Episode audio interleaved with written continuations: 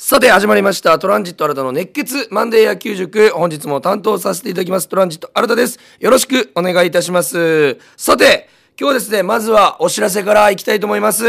えー、以前にもね、何回か言わせてもらったんですけども、えー、私、トランジット新たが、あの、ホークスの、えー、宮崎キャンプの取材というか、お仕事で行かせてもらえるようになったという報告をさせていただいたんですけども、その日程がですね、2月の11日と12日の土日でございます。11日と12日の2日間、えー、宮崎キャンプの方でお仕事をさせてもらいます。えー、11日土曜日の方はですね、えー、ステージイベントに、え出させていただきます。こちらね、詳細がまたはっきりとしましたら、え SNS、そしてこのラジオ等で、え告知させていただきます。一応なんかこのサプライズ登場的な感じに設定的になってるみたいなお話ありますんで、その、まあ、そのプロ野球選手以外が来て誰が湧くんだっていうのはありますけども、ぜひ宮崎入りしますんで、これ聞いてる方、もしくは宮崎で聞いてる方、えー、遊びに来てくれたら嬉しいです。よろしくお願いします。そして翌日12日日曜日はですね、えー、この熱血マンデー野球塾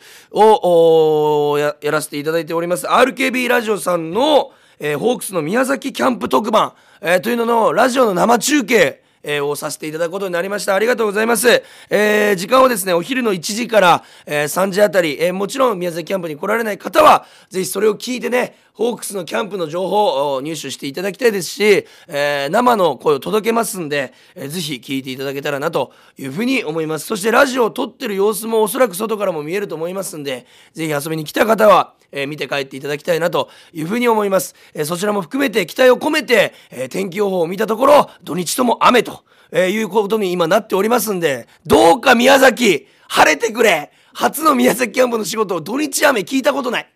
頼むどっちかでもいいから晴れてくれというふうに思ってますんで、えー、まあ曇りのうち雨ぐらいだったかな。なんでぜひ皆さんの勢いで雨雲を飛ばしていただいて、えー、しっかりねあのお仕事に、えー、とって支障ない天気。まさに今日ね撮ってる時はこの晴天ですのでこれぐらいとは言わないにしてもせめて曇りぐらいまで皆さんの力でしていただいたらなというふうに思います。11日12日2月の11日12日にこの土日で宮崎キャンプのお仕事行かせてもらいますんでぜひ皆さんお待ちしております。よろしくお願いいたしますそしてですね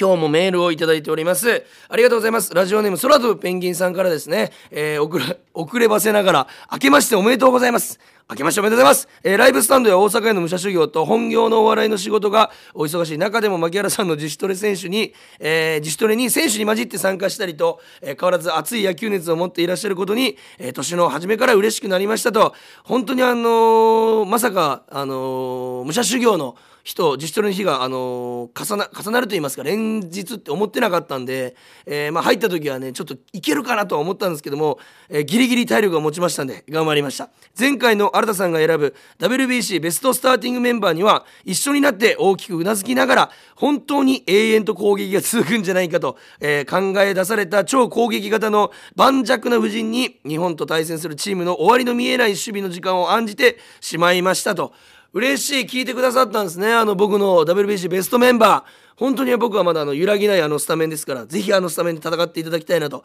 いうふうに思います。それと同時に新田さんが監督になった場合のウォーミングアップから試合中もベンチから溢れ出て打席に立ち,、えー、立ちそうになるであろう熱量も想像でき、えー、それだけで相手を圧倒してしまうのではないかとさえ思いましたと。確かに代打折れたの言いたいタイプでございますんで選手兼任監督とやってみたい気持ちはありますけど、えー、こうしてもともと大好きな野球への思いを高めてくださったり、え新たな魅力にも気づかせてくれる新田さん、えおかげで野球へ心をを傾ける時間も以前より増え今年はまだ行ったことないキャンプへも行ってみたいなとその計画を立て始めています。嬉しい。ぜひ1112でお願いします、えー、新田さんのその素敵な声と野球への熱と愛に、えー、誰をも野球好きにしてしまうこと間違いなしのこのラジオ。これからも素晴らしい野球の魅力を届けてくださることを楽しみにしています。今年もどうぞよろしくお願いいたしますとこの桜なんじゃないかなと思うぐらいねあの素晴らしい文章で送っていただきありがとうございます、えー、ちゃんとリスナーさんからの、えメッセージでございますんで、でえー、皆さんもね、ぜひ、えー、もう、全然、あの、長くなくてもいいんでね、えー、野球に対する質問、ホークスへのこの疑問とかね、えー、僕に聞きたいこと何でもいいんで、ぜひ、メールしてくれたら嬉しいです。よろしくお願いいたします。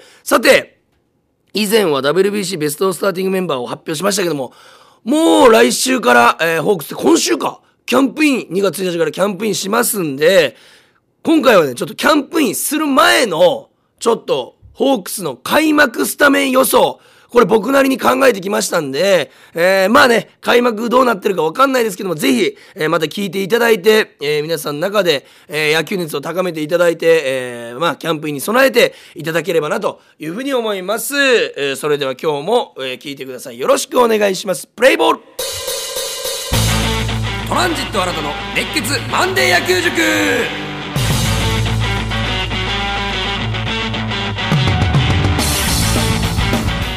さてそれでは本編に入っていきたいと思います。今日はですねホークス大好き芸人新たが選ぶどこよりも早いホークス開幕スタメン予想。あ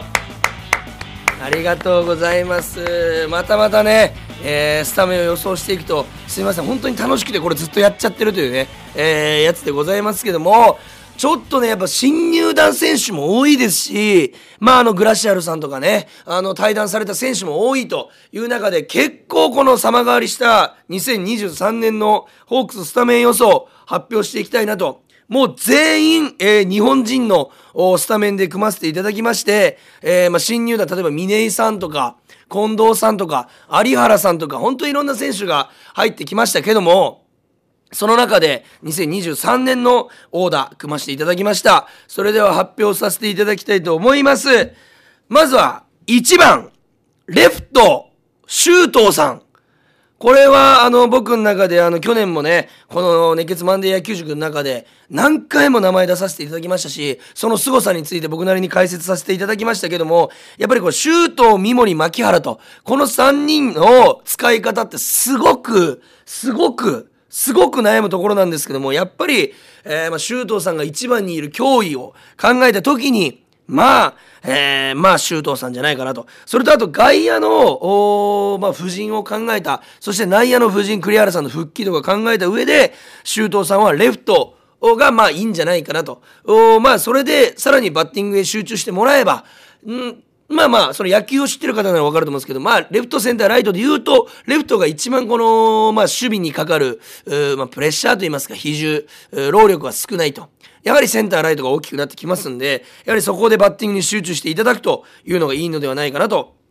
いうふうに思い、えー、シュートさんをレフトに置かせていただきました。1番レフト、シュートさん。えー、2番、セカンド、三森。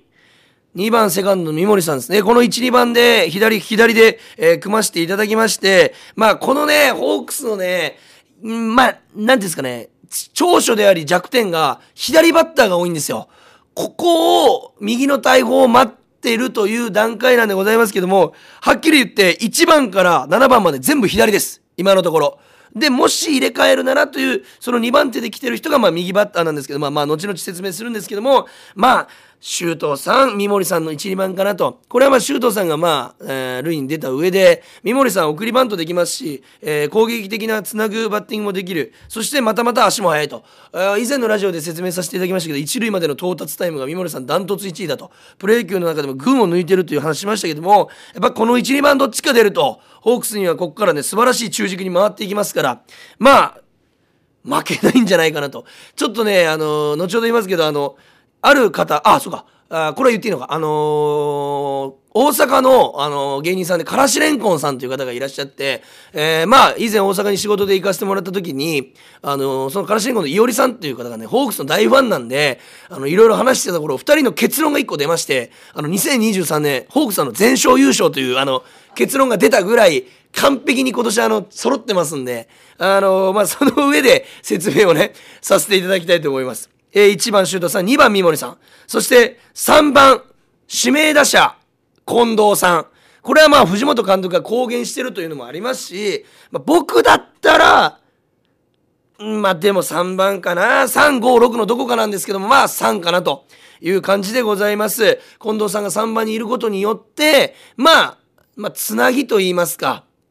えー、まあ、大きいの中距離バッターなんですけども、率が高いのでも、シュートさん、三森さんが出たら、えー、たとえ一塁ランナーでも、左中間、右中間に抜けていくあたりで、ホームに帰ってこれると。いうことでございまして、もうやっぱ圧倒的打率の高さ、通算打率が3割超えてますし、今シーズン日本ハムから移籍してきてくれましたけども、あのー、まあ、移籍選手というのはね、もう本当に試合に出るというのが前提で、えー、まあ、取られる、本当に戦力として取られていますので、スタメンでしょうし、実力から言ってもスタメンというところで近藤さんに対する、まあ、ホークスファンとして僕はずっと見てきて、対近藤選手がもう本当嫌で嫌でしょうがなかったんですよ。まあ、今回味方になるということで非常に大きい戦力でございますんで、3番として活躍していただきたいなということでございます。そして4番ライト、柳田勇樹でございますけども、正直これ3、4番は逆でもいいのかなと。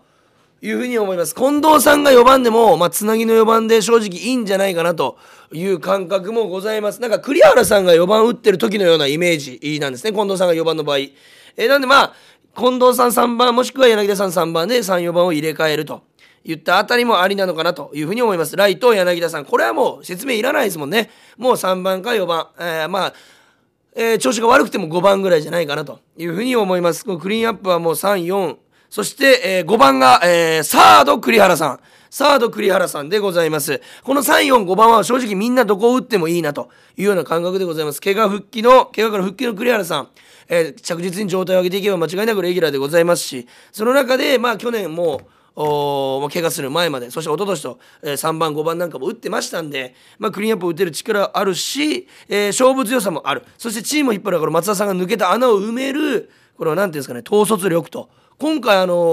ー副キャプテンかな？に就任してるんですよね、確か。で、柳田さんキャプテンで、えー、栗原さん副キャプテンなんですけども、柳田さんが言ってるんですよ。あの、もう全部お前に任せたと。言ってるぐらい、あの、柳田さんがもう俺にちょっと労力与えないでくれと。でしたら栗原さんそんなところの自覚も持って頑張りますし発するプレーもあるしベンチの声も大きいってなるとやっぱりクリーンアップでチームを引っ張ってもらいたい5番サード栗原さんいい感じでここまで来てます。ただ全員先ほども言いましたけど左なんですね、えー、周東さん三森さん近藤さん柳田さん栗原さん。これが1から5でございます。そして6番センター牧原大成。これがね僕一つポイントだと思うんですけどもえー、12番を打てるんですよ、牧原さん。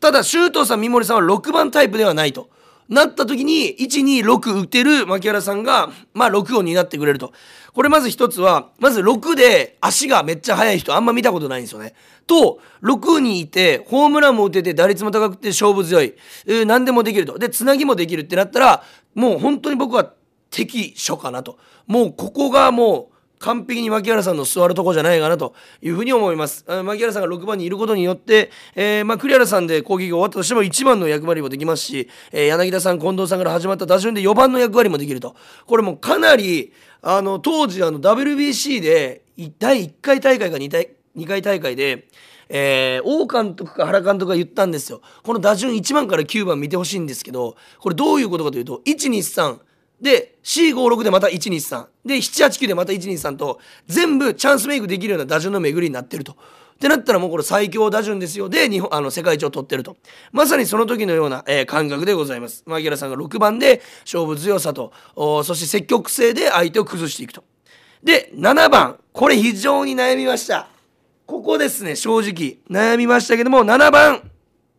ファースト中村晃さん。7番ファースト中村晃さん。これはもう今年にかける中村晃さんの気持ちもありますし、やっぱりもう中堅からベテランになってきた域で、もう一度、この首位打者といいますか、え全試合出場して3割以上残す晃さんを見てみたい、え、ところもありますし、あの、自主トレの感じ見る感じで結構順調な調整が来てると。で、今年勝負の年というふうにおっしゃってますんで、やっぱ中村晃さんが7番。だって、と、もう本当にあの、最短だとかあのタイトルを取ってきた、えー、中村晃さんが7番にいるという怖さありますんでいい全然やっぱり気が抜けないというところでございます。そして8番キャッチャー解散まあこれはもう日本のキャッチャーでございますからまあ峰井さんが入ってこられてピッチャーによってはねこのじゅんぐりじゅんぐり使われ方変わってくるかもしれませんけども、えー、開拓屋さんが扇の要で間違いないと。でまあ9番か8番悩んだんですけども僕は9番よりも8番の方がプレッシャーがないなというふうに思いますんで8番でしっかり振っていただいて、えー、バッティングがね、えー、昨シーズンあまり思うような成績が残せなかったと本人もおっしゃってましたんで再起にかける甲斐さんに期待と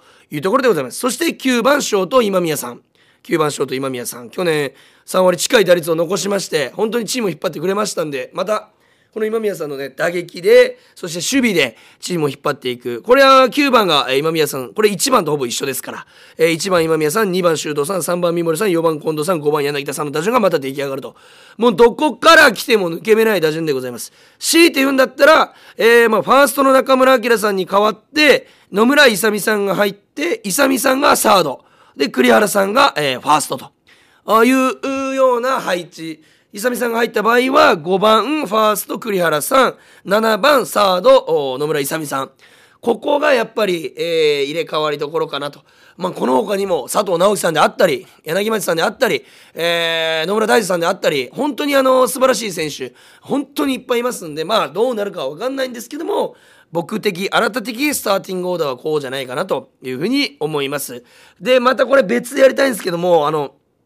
先発ローテーション、これもあの誰かが予想したり、えー、解説者が予想予想してたんですけども6人なんですね。本当は。火水木金土日。この6日間連戦が基本的にありますんでローテーションというのは6人で回されるんですけどもあのホークス数えたらあの12人ぐらいいるらしくてローテーション入れる人が。どういうチームだと。下手したら3チームできますからね。本当に2軍の選手合わせて4チーム3チーム。ってなった時にその中からまた、あのー、ローテーションを決めると。俺僕一番キャンプ行くっていうお仕事ね言わせてもらったんですけど一番楽しみにしてるのはやっぱりブルペンなんでそこでまた見てねえー、まあローテーションの話とかもねさせていただいたらなというふうに思います。そしてあのここであの開幕投手の予想としましては僕は東浜直が開幕投手をするんじゃないかなというふうに思ってますししてほしいなという気持ちでございます。坂東さんもね可能性ありますしあの千賀さんが抜けた穴をね誰が埋めるのかと本当若手が本当あのー、燃えまくってますから。まあ移籍してきたばっかりの有原さんのまあ開幕投手の線は薄いのかなと。やっぱり東山直さんチームを引っ張ってきた去年もノーヒットノーラン、えー、そして若手のホープ、えー、坂東さん、えー、まあちょっとね夢としては和田剛もね開幕投手でね見てみたいと。最年長開幕投手なるのかな？ちょっと調べてみないと分かんないですけども。まあ歴代で言うと山本昌さんとか川上憲伸さんとか本当にいろんなね投手があのそこになってきましたけどもあのベテランで言うと、えー、そういうところもまだ見てみたいなと。いう思いもあります。他にもね若手だった杉山さんとか今年あの藤井耕也さんが先発に挑戦するといった報道も出てますし森唯斗さんも先発に、えーまあ、名乗りを上げておりますんでそこら辺もめちゃくちゃ楽しみにしつつこれがまあ新た的スターティングオーダーかなというふうに思いますねじゃあ今回も恒例のあの予想をやらせていただきたいと思いますじゃあまず1回裏のホークスの攻撃でございますねこれ PayPay ドームでまあ相手はそうですねまあオリックスで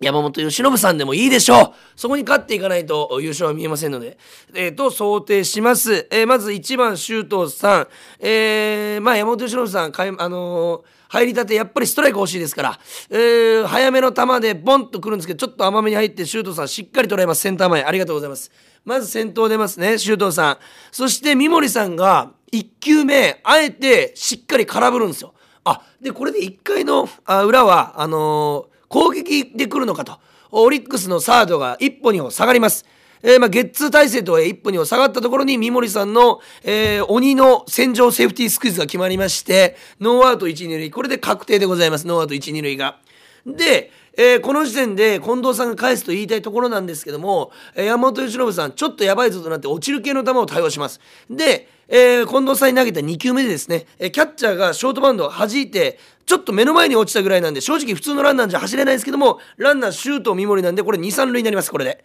これでノーアウト2、3塁。でも、えー、内野が前進したところ、内野の後ろを抜く、えー、近藤健介さんのタイムリーヒットでまず1点。もう、1点入った。ノーアウト1、3塁。なおも。そして柳田さんが、えー、すみません、ホームランでございますね。で、これも4点入ってます。でももう、これもう、グロッキー状態です。これも吉信さん、ここで。そしたら栗原さんが、えー、今度はですね、あの、宇宙間に、えー、待望の今シーズン初ヒット。になるのかな、まあ、今シーズンの、まあ、象徴するような強い打球を打ちましてで牧原さんここをなんとセーフティースクイズもう一発かまそうとするんですけどファールになるんですよでファールになったと思うんですけども粘って粘って牧原さんはフォアボールで出塁しますこれでフォアボール。でこれでまた1、3塁。あ1、2塁か。えになりまして中村晃さん勝負強さでタイムリー。で甲斐さん送りバント。今宮さん犠牲フライ。これツーアウトだけどまた周東さんに回るんでまた、え、攻撃は終わらないと。始まりました。これも永遠に続く攻撃ですねこれ。全勝優勝確定でございます。本当にこのピッチャー陣とこの野手陣。だったら全勝優勝間違いない。だってこれダメであの終盤だったらダイソーとかであの佐藤直樹さん出てきますし柳町さんのスタメンの可能性もありますし本当に調子のいい選手が出ていくといったところでなるとやっぱり抜け目ない打線になるんじゃないかなというふうに思いますんで2023年のホークス大胆予想全勝優勝でえー、行かせていただきたいなというふうに思います。えー、ラジオのね、奥で聞いてる皆さんが笑ってる顔見えましたけど、僕は本気でちょっとそれを信じたいなというふうに思います。まあね、えー、まあ、繰り返させていただきますと、周東さん、三森さん、近藤さん、柳田さん、栗原さん、牧原さん、中村明さん、甲斐さん、今宮さんと。この打順をまた、今年ドームで解説できたら非常に幸せだなというふうに思います。これはですね、リスナーさんというよりは、えー、今ここに目の前にいらっしゃるラジオ、RKB ラジオのスタッフさんに向けて今、僕ははっきりこの場を借りて、えー、言わせていただきたいと思います。えいきなりあの目が合わなくなりました。え僕びっくりしてます。ただですね、またこの解説できるように僕も頑張りますんで、この大胆予想、皆さんもね、こういうスターティングオーダーじゃないのかという意見がありましたら全然メール送っていただきたいですし、私はこうだと思いますみたいなえ。意見もお待ちしておりますそれをね、え絡めながらトークできたらまた楽しいと思いますんでぜひ DM でもメールでも、え構いません、えー、メールをお待ちしております、えー、メールアドレスは kor.rkbr.jp kor.rkbr.jp までお願いします。すべて小文字でございます。皆さんからのメールお待ちしております。そして2月11日、えー、ステージイベント。2月12日、えー、RKB ラジオのホークス宮崎キャンプ特番。えー、こちらをお楽しみにしていただきましてまたね皆さんが新しいキャンプの魅力とかを発見できたらなというふうに思います。それでは今日も聴いていただきありがとうございました。ゲームセット。